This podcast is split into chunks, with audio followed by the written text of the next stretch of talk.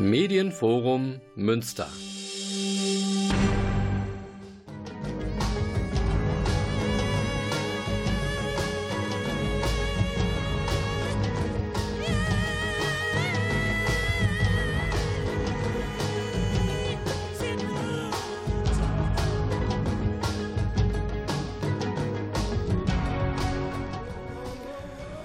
Es ist Dienstagabend, der 2. Oktober und Sie hören Radio Fluchtpunkt aus dem Medienforum in Münster. Herzlich willkommen. Am Mikrofon begrüßt Sie Claudius Vogt. Jetzt sind Sie wahrscheinlich überrascht. Sie hören sonst an dieser Stelle regelmäßig meinen lieben Kollegen Volker Maria Hügel, der seit Jahren jeden Monat diese Sendung macht. Warum meine Stimme jetzt? Ich bin vertretungsweise hier, denn mein Kollege Volker Maria Hügel ist in Reha in Bad Lippspringe für vier Wochen. Und ähm, wir mussten deswegen schauen, wie wir diese Sendung äh, überbrücken. Und ich habe mich sehr gefreut, dass mein Kollege mir das Vertrauen geschenkt hat, diese Sendung jetzt zu moderieren. Am, äh, in der Technik begrüße ich Detlef Lorbeer und bedanke mich bei ihm. Und ich habe einen Studiogast. Der Studiogast ist Benedikt Kern. Benedikt Kern ist Mitarbeiter des Instituts für Theologie und Politik und dort zuständig für den Bereich des Kirchenasyl. Das ist nämlich unser Thema heute Abend. Eine Stunde lang wird es ums Kirchenasyl gehen. Ein heißes Eisen, ein heiß diskutiertes Thema, das zu Konflikten führt, das zu großen Diskussionen auch zwischen Bundesregierung und den Kirchen auf Bundesebene führt, aber auch bei uns im Münsterland und in Münster. Und deswegen freue ich mich sehr, einen sehr kompetenten Gesprächspartner heute Abend hier zu haben mit Benedikt Kern. Wir haben gleich ganz lange Zeit über dieses schwierige und sehr spannende Thema zu sprechen.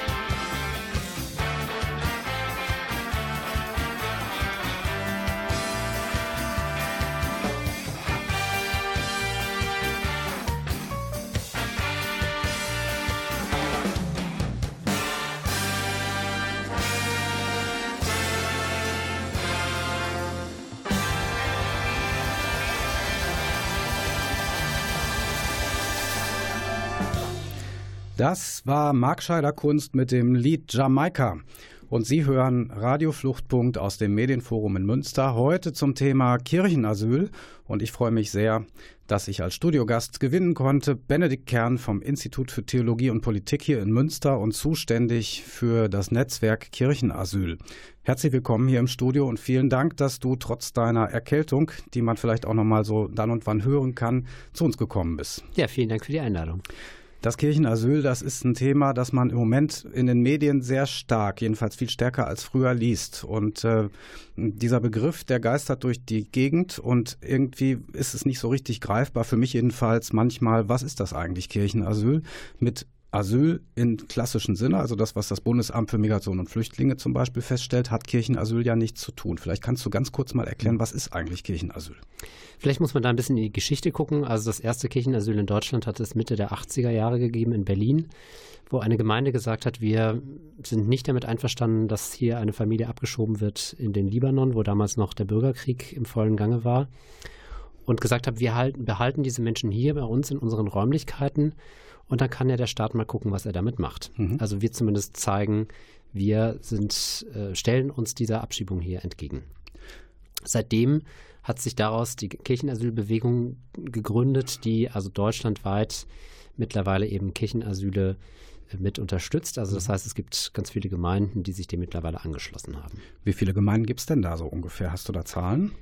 Also derzeit gibt es äh, bei uns in Nordrhein-Westfalen ungefähr 240 Kirchenasyle insgesamt, also mhm. beziehungsweise 240 Menschen in 169 Kirchenasylen. Ja. Das ist eine relativ hohe Zahl ähm, ist nahezu Rekordstand. Das hat aber nicht nur was damit zu tun, dass es mittlerweile mehr Gemeinden gibt, die das machen, sondern hängt eben vor allem mit dem sehr hohen Abschiebedruck ab, den es seit in, ja, gut anderthalb oder zwei Jahren gibt, der sehr viel höher ist als noch vorher. Ja, das ist etwas, was ich natürlich auch in meiner Arbeit merke. Seit 2016 wächst der Druck auf die Menschen, auch auf die Ausländerbehörden ja zum Teil enorm, dass Abschiebungen durchgeführt werden. Aber dazu ähm, passt vielleicht auch meine Frage, ähm, Kirchen können doch gar nicht, die haben doch gar nicht die Kompetenz, Abschiebungen in dem Sinn zu verhindern. Oder gibt es da irgendwie eine rechtliche Konstruktion, die dazu führt, dass aus Kirchengemeinden nicht abgeschoben werden darf? Also das ist keine rechtliche Konstruktion, das finde ich auch mal wieder wichtig zu unterstreichen. Das Kirchenasyl ist eine Form des zivilen Ungehorsams. Das mhm. heißt, Gemeinden setzen sich hier über das geltende Recht hinweg. Also das heißt, wenn eine Gemeinde jemanden ins Kirchenasyl nimmt, ähm, ist das im Grunde genommen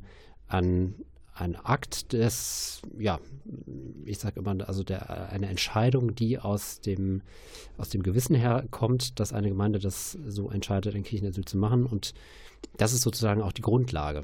Mhm. Und dass die Behörden nicht eingreifen in Kirchenasylen, hat was damit zu tun, dass es eben ein zu sehr äh, ja, skandalisierfähiges Thema ist in der Öffentlichkeit, wenn Kirchenasyl nicht geachtet wird durch die Behörden. Das heißt also, Kirchenasyl ist nicht rechtlich äh, kodifiziert sozusagen, sondern es ist mehr eine moralische oder eine, ja, wie soll ich sagen, eine tatsächliche äh, Situation. Ähm, Ausländerbehörden äh, zögern, aus Kirchen, äh, ein Kirchenasyl aufzubrechen, obwohl sie es rechtlich eigentlich könnten, richtig? Genau. Mhm. Also jederzeit hätte, hätte die Behörde bzw. dann die Polizei die Möglichkeit, jemanden noch aus dem Kirchenasyl rauszuholen. Das kommt hin und wieder auch wieder vor. Mhm. Ähm, aber im Großteil aller Fälle ist es eben so, dass die Behörden das Kirchenasyl nicht antasten. Es gibt hier für Nordrhein-Westfalen auch einen Erlass von der Landesregierung, wo die Ausländerbehörden sehr deutlich angewiesen werden, das Kirchenasyl zu respektieren.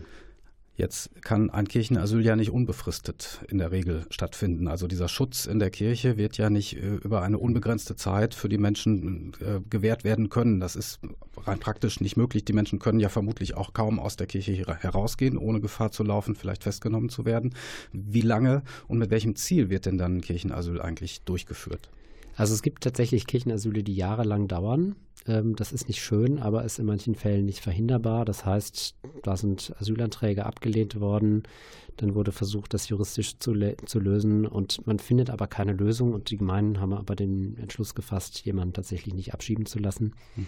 Das sind aber Einzelfälle. In den allermeisten Fällen geht es um sogenannte Dublin-Fälle.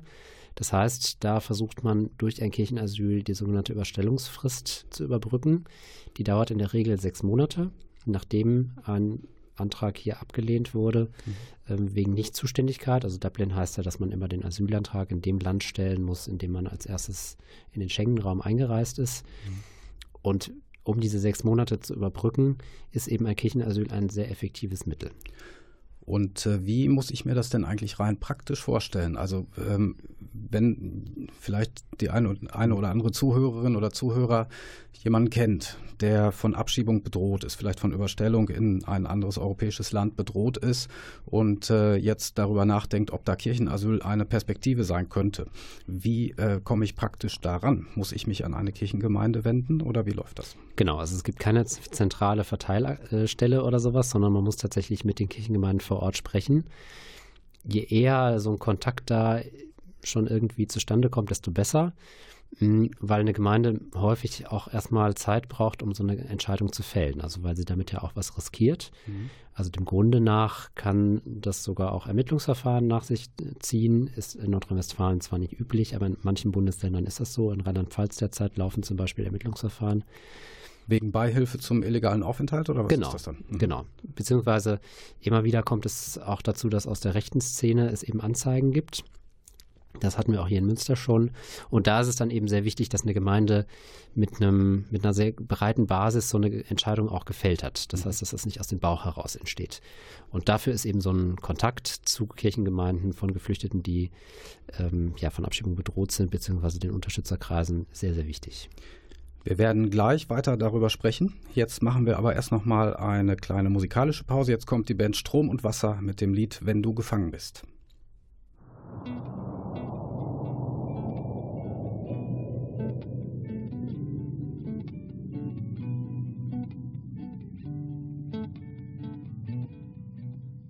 Er hieß Ahmed oder hieß er Kenan oder Naji oder hieß er Sam und es war auch weiter nicht entscheidend, aus welchem Land der Junge kam. Denn zu Hause sprach die Mutter, du musst jetzt laufen, Junge, lauf. Es ist gelogen, Junge, nicht im Osten, nur im Westen geht die Sonne auf. Und so lief der Junge tausend Meilen, und jede Meile tat ihm weh. Aber trotzdem wollte er sich beeilen, damit ich endlich Freiheit sehe. Er war gerade 15 Jahre und er stand am Meer. Da drüben glänzt Europa, da weht die Freiheit her. Und er sog den Duft der Winde, doch er war nicht mehr allein. Tausend andere standen bei ihm, tausend andere wollten rein. Er musste es 13 Mal versuchen und dann zog man ihn halbtot aus dem Mittelmeergewässern. Und in Trümmern lag sein Boot. Alle anderen waren ersoffen, Kinder, Mütter, alle weg. Und die Freiheit in Europa, diese Freiheit war im Dreck. Gitterstäbe, Zellen, Prügel. Mutter, warum lief ich so weit fort? Denn die Freiheit in Europa ist für Fremde nur ein Wort.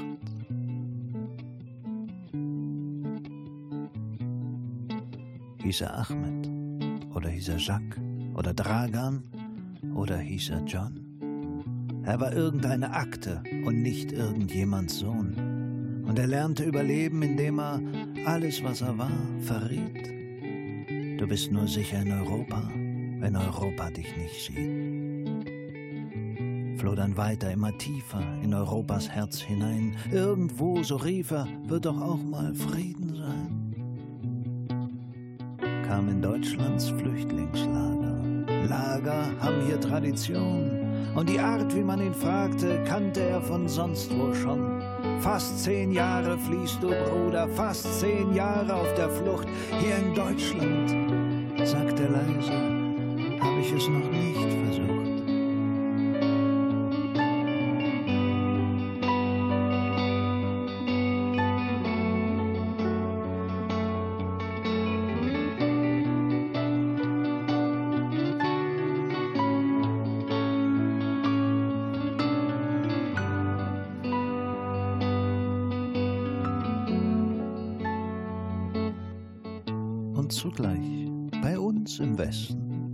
Ein arbeitsreicher Tag, wobei Herr Rainer Fink die Arbeit eigentlich ganz gerne mag. Die Kollegen sind humorvoll, die Bezahlung ist nicht schlecht. Er hat schließlich eine Schreibkraft und er kennt sich aus mit Recht. Solche Briefe kriegt er täglich. Voll Dramatik, Bettlerei, alle wollen sie nach Deutschland, als ob das hier die Wohlfahrt sei neuer Tag, und neue Akten. Und Herr Fink ganz frisch voran, er hat exzellent gefrühstückt und fängt mit der Arbeit an. Gleich der erste Fall ist typisch, ohne Bildung, ohne Pass. Und dann kommen sie nach Deutschland. Und was wollen sie hier? Was? Wollen Freiheit, Arbeit, wollen vielleicht auch ein Haus. Der Staatsbeamte Fink löscht ganz gelassen mit seiner Unterschrift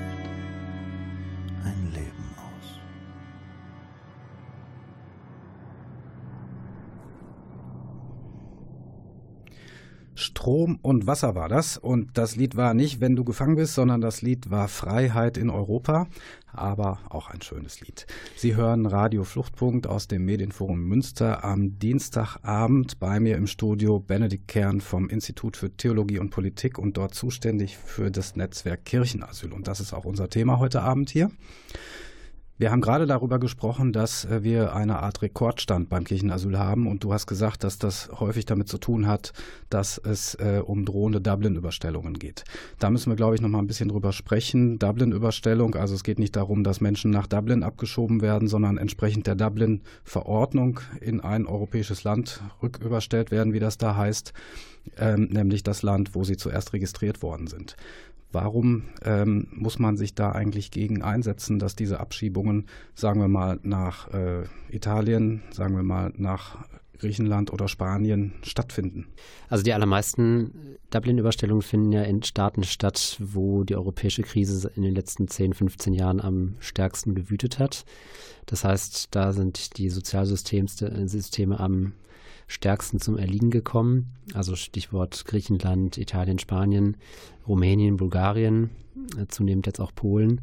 Das heißt, in diesen Ländern, auch wenn nach dieser Dublin-Verordnung es korrekt äh, wäre, dort den Asylantrag zu bearbeiten, kommt es eben sehr häufig zu sehr inhumanen Ausnahmesituationen. Das heißt, äh, die Zahl der Obdachlosigkeit in Italien von Geflüchteten ist sehr hoch. In Rumänien leben die Menschen teilweise in Kanalisationslöchern.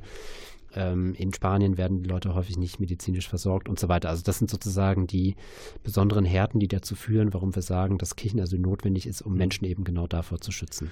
Das heißt also, äh, Ihnen droht zwar keine politische Verfolgung natürlich in den europäischen Staaten, sondern Sie können da möglicherweise sogar einen Schutzstatus bekommen, aber es ist, wäre eine Abschiebung in die Obdachlosigkeit oder in die soziale Verelendung und deswegen setzt Kirchenasyl sich auch gegen dieses Dublin-System ein. Ähm, wenn Menschen, denen eine Dublin-Überstellung droht, in ein Kirchenasyl gehen, was heißt das dann? Würde das denn dann irgendwann die Perspektive haben, dass das Asylverfahren in Deutschland durchgeführt wird, wenn Sie eine gewisse Zeit dort gelebt haben? Genau, also wenn das, äh, diese Zeit der sechs Monate, die ich eben ja auch schon kurz erwähnt habe, wenn die überschritten wird durch ein Kirchenasyl, kann ganz normal in Deutschland der Antrag gestellt werden. Wie der dann ausgeht, ist nochmal eine andere mhm. Frage, aber ich glaube, die Zahlen sprechen für sich. Also 94 Prozent aller unserer Kirchenasyle hier in Nordrhein-Westfalen sind im letzten Jahr positiv ausgegangen. Das heißt, in all diesen Fällen wurde hinterher in irgendeiner Weise eine Bleibeperspektive hier in Deutschland entwickelt. Und das, finde ich, spricht dafür, warum Kirchenasyl so notwendig ist. Vermutlich ist das auch der Grund, warum man jetzt auf der Bundesebene aus dem Bundesheimatministerium und Innenministerium hört, dass diese Überstellungsfrist im Fall von Kirchenasyl von sechs Monaten auf 18 Monate erhöht werden soll. So habe ich es gehört. Äh, wie begründet das Bundesinnenministerium diesen merkwürdigen Schritt? Also das Ganze ist eine ganz perfide Angelegenheit der Innenministerkonferenz, die im Juni entschieden hat, dass es eine zu hohe Zahl von Kirchenasylen gäbe, ähm, was mm, faktisch nicht der Fall ist, weil in, in, der Proportion zu den Gesamtfällen, sowohl wo Abschiebungen durchgeführt werden, als auch von abgelehnten ähm, Anträgen, nicht sehr viel höher ist, als das vorher der Fall gewesen wäre. Das vielleicht nur zum mhm. Hintergrund. Insofern ist es eine reine Symbolpolitik gewesen, zu sagen, wir wollen, dass die Kirchenasyler eingeschränkt werden. Vielleicht muss man dazu sagen, es gab seit 2015 eine Regelung zwischen dem Bundesamt und den beiden Kirchen. Das gab es so vorher in der Form nicht, wo das Bundesamt sehr stark Druck gemacht hat auf die Kirchen, dass sie ihre Fälle offenlegen. Das heißt, dass in allen Kirchenasylfällen die besondere Härte nachgewiesen wird durch sogenannte Härtefalldossiers. Wo ein Fall nochmal aufbereitet wird und wo das Bundesamt zubilligt, in besonderen Fällen den Selbsteintritt zu erklären. Das heißt, das Asylverfahren sofort in Deutschland zu beginnen. Und in wie vielen Fällen ist das passiert? Genau, das ist eben genau das Problem. Also das ist ein reines Selbstrevisionsverfahren im Bundesamt. Das heißt, die Dublin-Abteilung, die vorher schon die Negativentscheidungen gefällt hat, beziehungsweise dann den Dublin-Bescheid ausgestellt hat, soll dann nochmal überprüfen, ob nicht doch ein Selbsteintritt möglich ist. Und das ist in ja, 95 Prozent aller Fälle eben nicht, äh, nicht möglich. Mhm. Also ist aus der Logik dieser Behörde, denke ich, auch nachvollziehbar. Gut, das heißt aber eben, dass es relativ viele Dossiers gibt, die negativ abgelehnt werden und die Leute dennoch im Kirchenasyl verblieben sind, um zu warten, bis eben diese Überstellungsfrist abgelaufen ist. Mhm. Und jetzt mit dieser Neuregelung ist es eben so, ähm, seit dem 1. August ist die in Kraft getreten, dass das Bundesamt sagt, wenn so ein Härtefalldossier negativ entschieden wird, dann verlängert sich die Überstellungsfrist von sechs Monate auf 18 Monate. Und, das, das, wäre dann in, in 95 Prozent der Fälle würde das jetzt sozusagen Das wäre greifen. jetzt in nahezu mhm. allen Fällen der Fall. Und mhm. das ist eine absolute Katastrophe, sowohl für die Gemeinden, die das machen, weil es natürlich ein Unterschied ist, ob jemand für ein halbes Jahr äh, da ist oder für anderthalb Jahre. Und für die Betroffenen ist es natürlich eine absolute Zumutung, weil im Kirchenasyl bekomme ich keine Leistungen. Ich bin jederzeit natürlich trotzdem in der Angst, abgeschoben zu werden und so weiter. Also deswegen wird hier versucht, ganz massiv politisch den Druck auf das Kirchenasyl zu erhöhen. Jetzt kann das Bundesamt oder die Bundesregierung ja nicht einfach äh, willkürlich äh, festlegen, wir machen das statt sechs Monate 18 Monate, denn diese Fristen sind ja in europäischen Rechtsnormen in der Verordnung, äh, Dublin-Verordnung eigentlich geregelt. Wie begründet das Bundesamt oder die Bundesregierung diese Verlängerung? Naja, die Begründung ist relativ schwach, deswegen setzen wir jetzt ganz stark darauf, in jedem Einzelfall dagegen zu klagen, mhm. weil eigentlich die Begründung immer nur sein kann für eine Verlängerung von sechs auf 18 Monaten der Dublin-Verordnung nach, dass jemand flüchtig ist. Das heißt, jemand entzieht sich der Überstellung ist nicht auffindbar und deswegen verlängert sich die Frist. Das flüchtig, flüchtig. Aber wenn ich im Kirchenasyl, also es äh, handelt sich ja, gehe ich jetzt mal von aus, in der Regel um Kirchenasyle, die nicht heimlich stattfinden, sondern genau. wo die Ausländerbehörde informiert wird, das Bundesamt weiß auch Bescheid. Genau, es ist jederzeit eine Adresse bekannt, deswegen ist von flüchtig nicht auszugehen. Mhm. Jemand, der im Kirchenasyl ist, das ist den Behörden jederzeit der Ort bekannt, wo die Personen sich aufhalten. Und deswegen versuchen wir das jetzt gerichtlich eben zu kippen. Ja. Ähm, aber das, das wird sich jetzt in den nächsten Monaten erst rausstellen, wie da die Rechtsprechung, in welche Tendenz die dann gehen wird. Das heißt, äh, eine interessante Rechtsinterpretation des Begriffs flüchtig, äh, die da vorgenommen wird. Ich habe mitbekommen, dass der Verwaltungsgerichtshof Bayern, glaube ich, dazu schon eine Entscheidung jetzt vor einiger Zeit, relativ kurzer Zeit gefällt hat und gesagt hat, wenn man im Kirchenasyl ist und bekannt ist, dass ich dort mich aufhalte, bin ich nicht flüchtig. Das heißt, möglicherweise gibt es da Aussicht, dass das auch positiv hier vor den Gerichten ausgeht. Genau, also wir hoffen deswegen, dass sich diese Rechtsinterpretation durchsetzen wird bei den Verwaltungsgerichten. Ähm, die, nur letztlich ist es natürlich jetzt erstmal ein Problem für alle, die damit konfrontiert sind. Und selbst wenn wir das schaffen, das in einem halben Jahr oder einem Jahr alles wieder zu kippen, die Leute, die davon jetzt betroffen sind, haben erstmal ein großes Problem. Wir werden gleich nach der nächsten Musik weiter darüber sprechen, Benedikt Kern. Jetzt kommt zunächst mal Farin Urlaub mit dem Lied Welche Krise.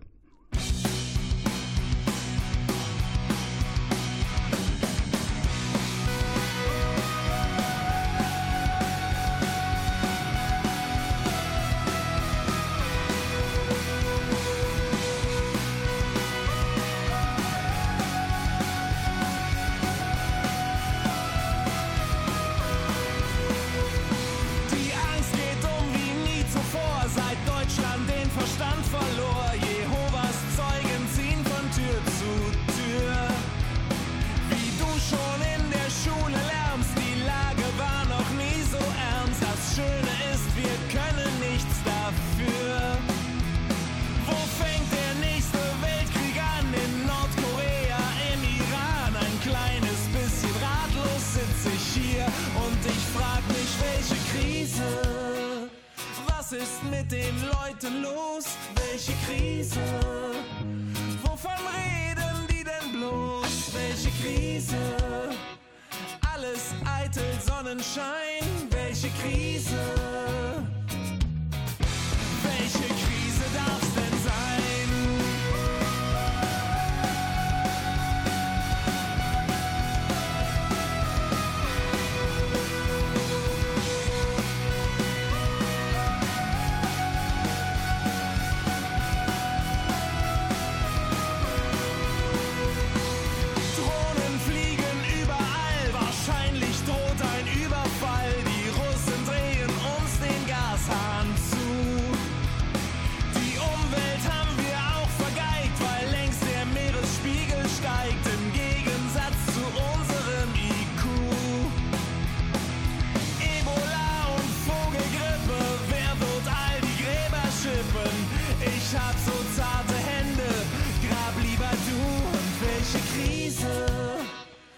Was ist mit den Leuten los? Welche Krise?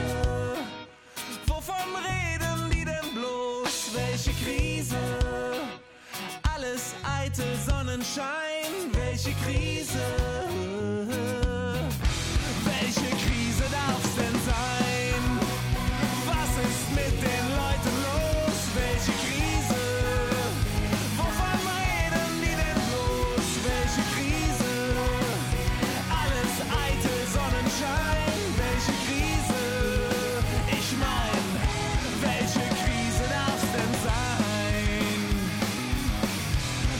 Welche Krise darf's denn sein?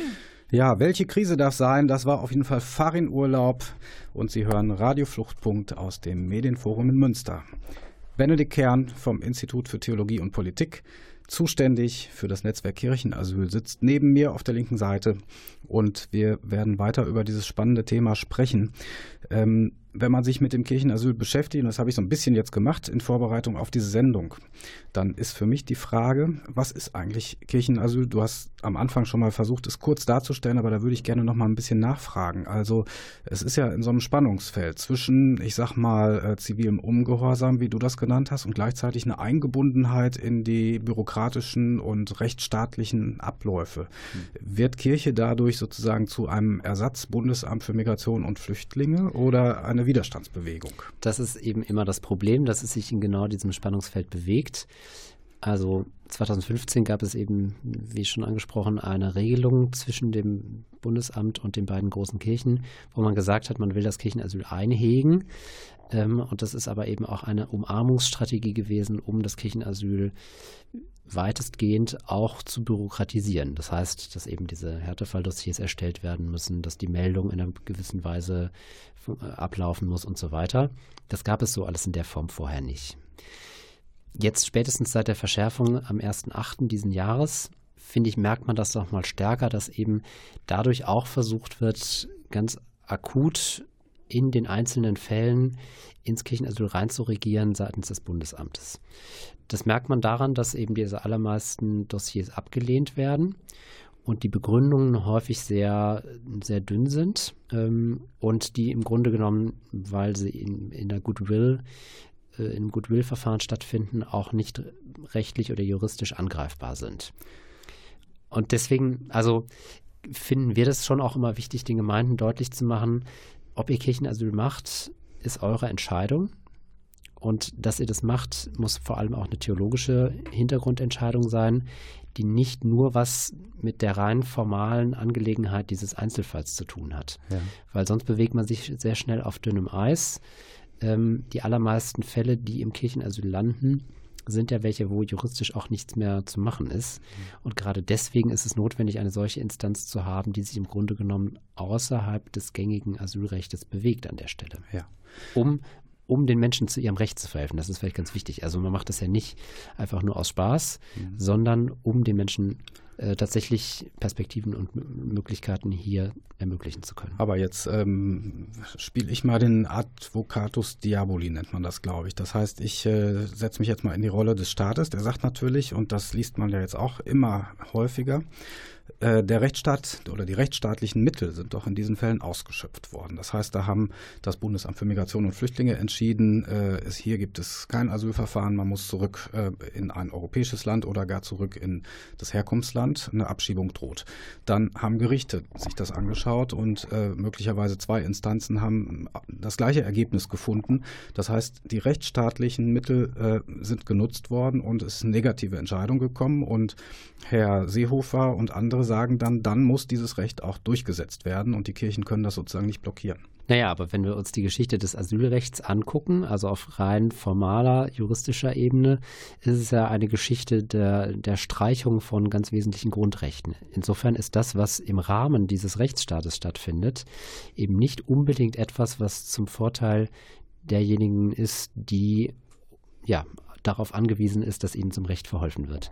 Und deswegen ist für uns in der Kirchenasylbewegung eben wichtig zu sagen, wenn es innerhalb dieser rechtsstaatlichen Rahmenbedingungen nicht funktioniert, dass Menschen hier tatsächlich eine Möglichkeit bekommen, dann braucht es quasi andere Mittel, damit es, damit sie zu ihrem Recht kommen an der Stelle. Und dann eben im Zweifelsfall auch im Konflikt mit den staatlichen Stellen. Aber das war in der Geschichte eben auch immer so. Also Rechte mussten immer erstritten und erkämpft werden. Sie wurden nie einfach nur so gewährt.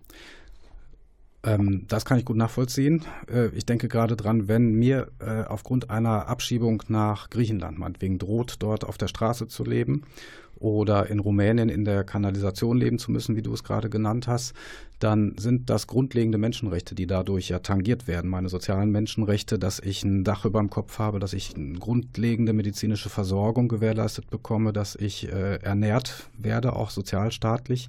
Das sind Menschenrechte, die durch die Praxis des herrschenden Migrationsregimes sehr, sehr häufig äh, nicht mehr gewährleistet werden. Und das ist, wenn ich dich jetzt richtig verstanden habe, auch die übergeordnete Begründung dafür, warum man sich sozusagen als Kirche gegen ähm, ja, ich sag mal, gegen die formalen Gesetze jedenfalls hier stellt, richtig? Genau, also beziehungsweise auf dem Hintergrund zu sagen, also wenn die Würde jedes einzelnen Menschen unantastbar ist, dann muss es auch universalisierbar für alle gelten und nicht nur für diejenigen, die den richtigen Pass besitzen. Hm.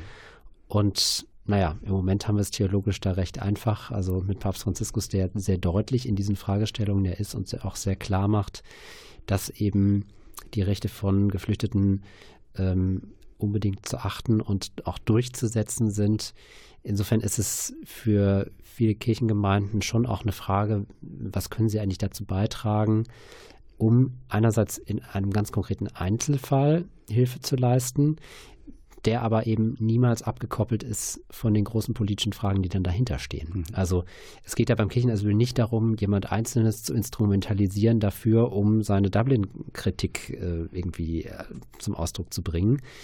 Das wäre total zynisch, auch den Betreffenden gegenüber, sondern dass das Ensemble der bestehenden Kirchenasyle, also all die vielen, die es mittlerweile gibt, also diese hohe Zahl, die wir zurzeit haben, die machen ja darauf aufmerksam, dass eben diesem Dublin-System grundsätzlich etwas schief läuft und dass darin eben ganz wesentliche Menschenrechtsverletzungen eben auch begründet sind. Hm.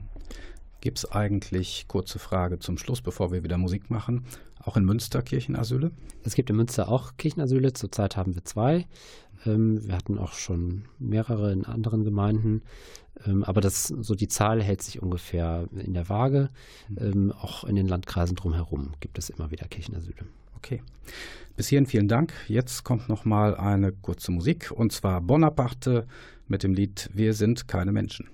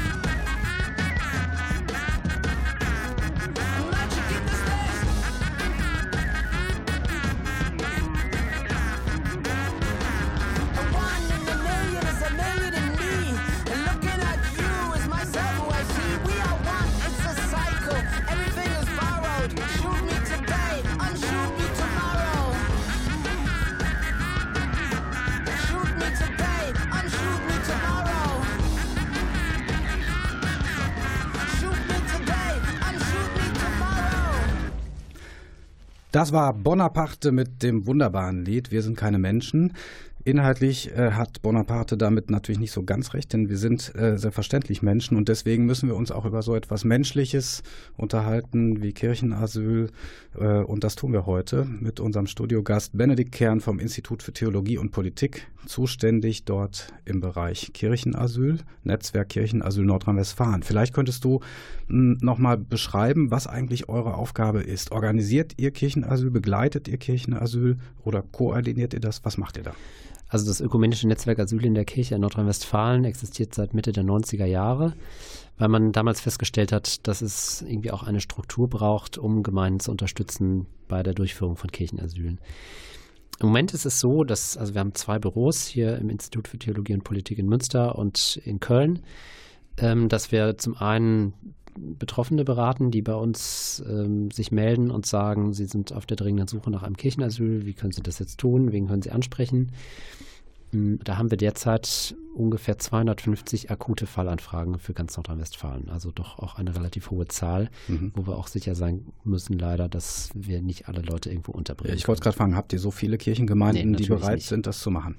Nein. Das ist ein großes Problem. Mhm. Also es gibt eine sehr viel höhere Anfrage Quote als diejenigen, die tatsächlich untergebracht werden können. Und wahrscheinlich jetzt durch diese Verschärfung, die seit dem 1. August in Kraft getreten ist oder jetzt angewandt wird, wird es wahrscheinlich nicht leichter, Kirchengemeinden Klar, zu finden. dadurch ist es jetzt nochmal sehr viel schwieriger geworden, mhm. weil eine Gemeinde sich natürlich jetzt auf einen sehr viel längeren Zeitraum einstellen muss, wenn jetzt ein Kirchenasyl beginnt. Mhm. Also das ist so der eine Teil. Der andere Teil ist, dass sich Gemeinden bei uns melden, die konkret angefragt werden für ein Kirchenasyl. Also mhm. dass sie sagen, ja, wie machen wir denn das jetzt ganz praktisch? Ähm, welche juristischen Fragestellungen sind dabei zu beachten und so weiter. Dafür gehen wir auch häufig dann in die Gemeinden, also stellen das dann dort vor, ähm, diskutieren auch die ja, Fragen, die vielleicht auch noch, noch irgendwie Sorgen bereiten. Also es ist ja irgendwie klar, dass es Kirchenasyl ist nicht das Alltagsgeschäft der allermeisten Gemeinden. Mhm ähm, ja, um da eben auch zu gucken, was sind eigentlich so die Punkte, die man beachten muss. Und zum Dritten versuchen wir eben auch eine Öffentlichkeitsarbeit zu dem gesamten Themenbereich Kirchenasyl zu machen, ähm, einfach weil es wichtig ist, das Kirchenasyl auch zu popularisieren, weil nur dadurch hat es seinen Bestandsschutz. Also wenn niemand mehr über das Kirchenasyl redet, wird es auch ein leichtes sein, Kirchenasyle nicht mehr zu respektieren und dann werden sie aufgebrochen und dann haben wir ein großes Problem. Stichwort aufgebrochen. Ähm, ich habe im Kopf, dass vor, na, ich weiß nicht, drei, vier Jahren in Münster ein Kirchenasyl aufgebrochen worden ist. Das war damals, wenn ich das noch richtig im Kopf habe, ein wirklicher Skandal, der auch bundesweit durch die Medien gegangen ist. Oh, denn, wie du vorhin ja schon gesagt hast, ist es eigentlich unüblich, dass Kirchenasyle aufgebrochen werden. Wart ihr an diesem Fall in Münster beteiligt damals oder kannst du dazu ein bisschen was sagen? Genau, das war im, April, im August 2016, als hier im Kapuzinerkloster hier in Münster ähm, frühmorgens dann die Behörden, Polizei und Ausländerbehörde vor der Tür standen und die Person, die dort im Kirchenasyl war, rausholen wollte, mit einem richterlichen Beschluss. Dagegen konnten wir erstmal nichts, nicht viel unternehmen. Dann gab es allerdings einen Eilantrag, also die Person sollte nach Ungarn rücküberstellt werden. Und das Gericht hat dann tatsächlich innerhalb von vier Stunden eine Entscheidung gefällt, dass diese Überstellung nicht rechtens ist, weil eben die Bedingungen in Ungarn so inhuman sind, dass man davon absehen muss, jemanden dorthin abzuschieben. Das war in letzter Sekunde, also der Betreffende war schon in der, in der Abschiebehaftanstalt in Büren zu dem Zeitpunkt und ist damit quasi in letztem Augenblick nochmal äh, von der Schippe gesprungen. Das Ganze hat natürlich zu einer heftigen politischen Debatte auch geführt. Also ja.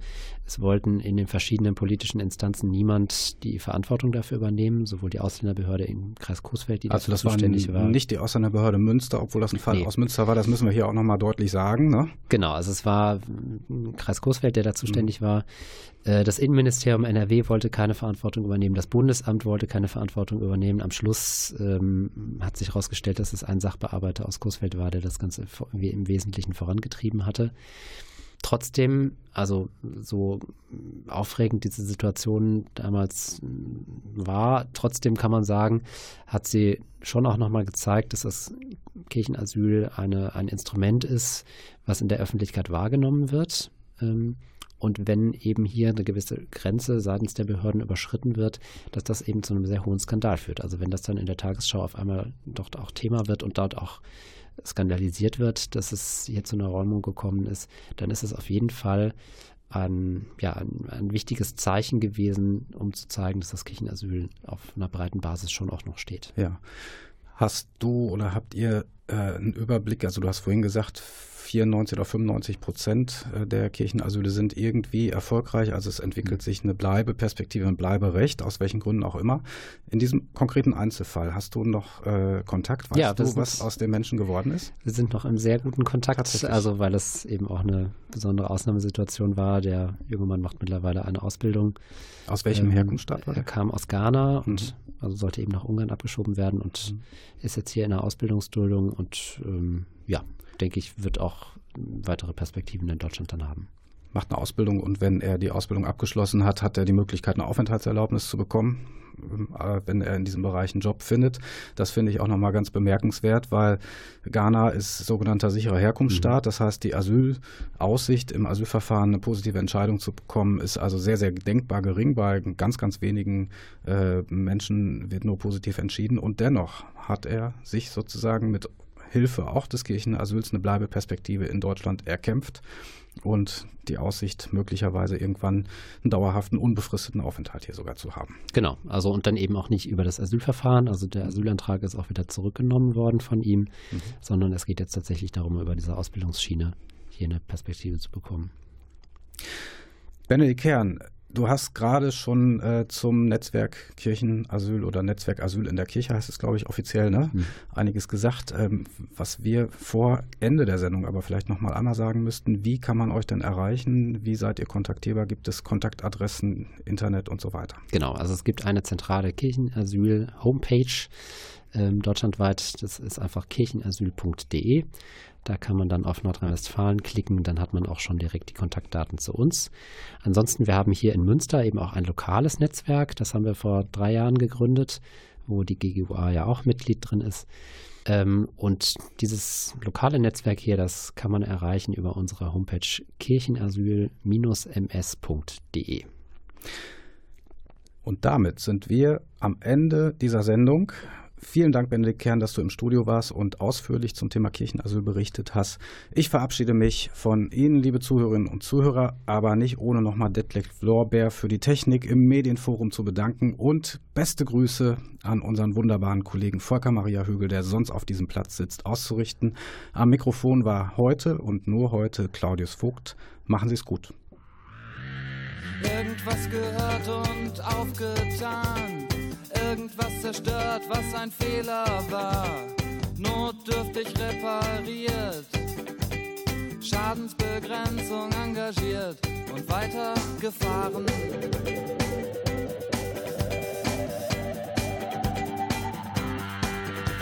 Man achtet immer nur auf seinen Vorteil und wenn es kracht,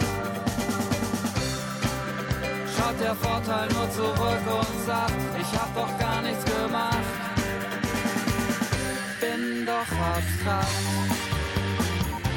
Bin so abstrakt. Bin doch abstrakt.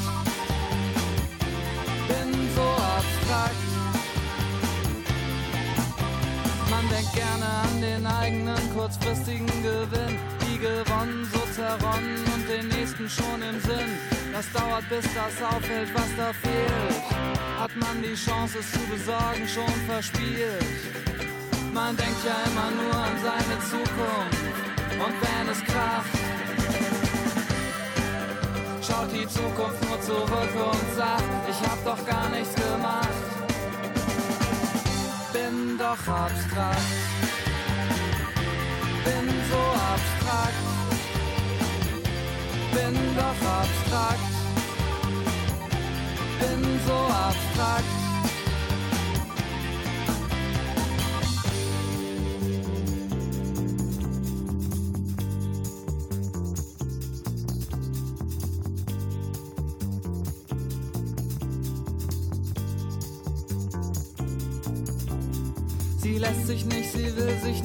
Lassen. Ach, was soll das, lass mich nur machen. Denkt man sich und hat schon viel zu viel verändert. Die Nacht ist längst vorbei und die Augen sind gerendert. Man denkt ja immer nur an seine Liebe. und wenn es kracht, schaut die Liebe nur zurück und sagt, ich hab doch gar nichts gemacht. Bin doch abstrakt, bin so abstrakt, bin doch abstrakt, bin so abstrakt, bin doch abstrakt,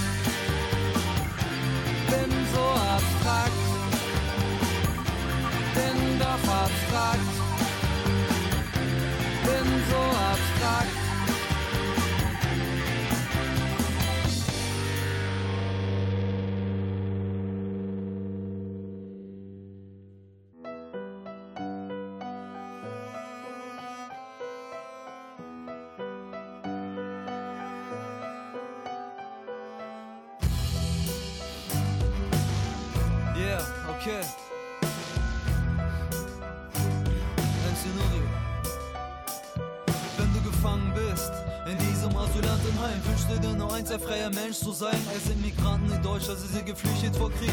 Genau mit diesem Lied erzähle ich, was hier geschieht. Es ging von 2002 bis 2012 und die Ausländerbehörde, ja, sie reden, was sie wollen. Jede Woche zu der Behörden, um mal Duldung zu verlängern. Doch das hilft mir nicht weiter, mein Leben zu verbessern.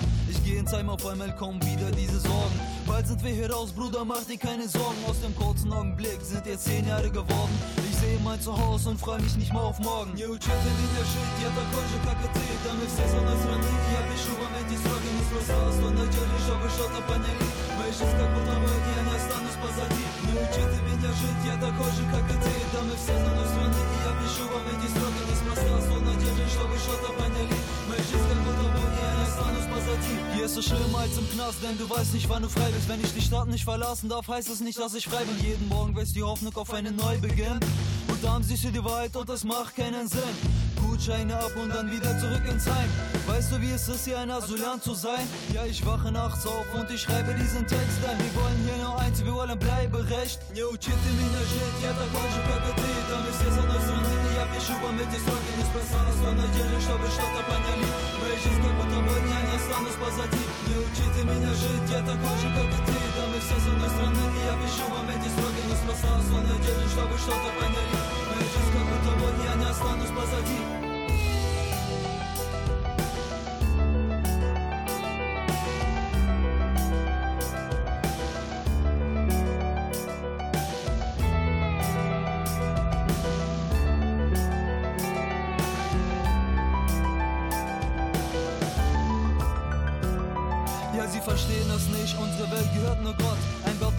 Entscheidet über Leben und Tod.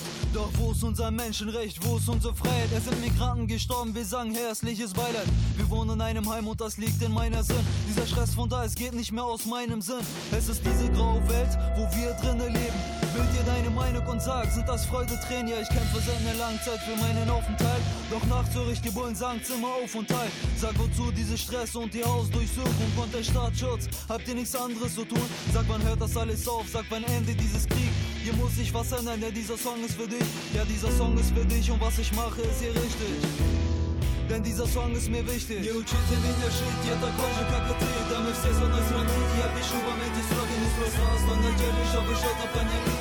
Моя жизнь как будто бы я не останусь позади. Не учите меня жить, я такой же, как и ты. Да мы все с одной страны, и я пишу вам эти строки не спроста. Сто недель, чтобы что-то поняли. Моя жизнь как будто бы я не останусь позади. Ja, ich erzähl dir die Geschichte, wie diese Familie ist. Wo sie wohnen, was sie machen, was die Familie ist. Guck mich an, mein Sohn, guck wie die Zeit vergeht. Mitleid kriegst du Geschenke, ich will nur, dass ihr mich versteht. Wir sind zehn Jahre in Deutschland und werden älter und älter. Ja, ich dachte, die Polizei bleibt mein Freund und Helfer. Ja, ich dachte, hier ist mein neues Leben, denn sie lassen dich nicht Ruhe, um dein Leben zu leben. Sag, wem kannst du vertrauen? Sie nehmen alles in Kauf. Sie machen Druck auf uns, doch wir stehen wieder auf. Sie machen, was sie wollen, anstatt uns hier zu helfen. No border, no nation, stop deportation. 6 Uhr morgens, es klingelt. Genau in diesem Augenblick hielt mich jemand fest und ich sah diese schöne Blaulicht. Ich hasse den Asylsystem, ich schreibe diesen Text. Sag, wann wollt ihr's ändern? Sag, wann, wenn nicht jetzt? Sag, wann, wenn nicht jetzt? Wann, wenn nicht jetzt? Sag, wann? Sag, wann, wenn nicht jetzt? Sag mir, wann? Wann, wenn nicht jetzt? Не учите меня жить, я такой же, как и ты Да мы все с одной страны, и я пишу вам эти строки Неспроста, сто недель, чтобы что-то поняли Моя жизнь как будто бы я не Russland ist позади, wenn du gefangen bist.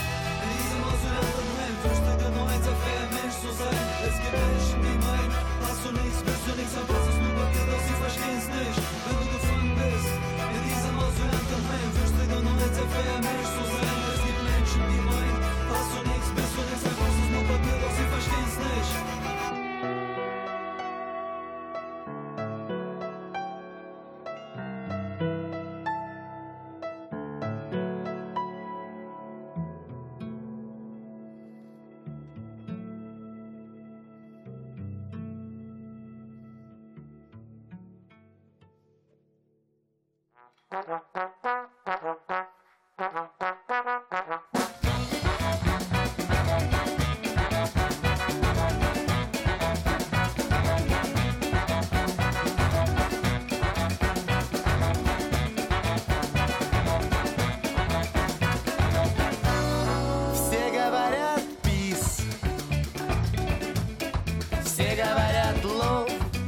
ко всему привык, я ко всему готов. Будем с тобой на связи, помнишь мой дом на ветру, точный обратный адрес, счастье собака.ру.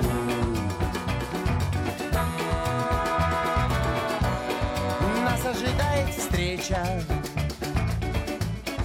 Нас ожидает чудо Именно в этот вечер. Будет с тобой оттуда. Он напоит нас чаем. Детям раздаст цветы. В профиль похож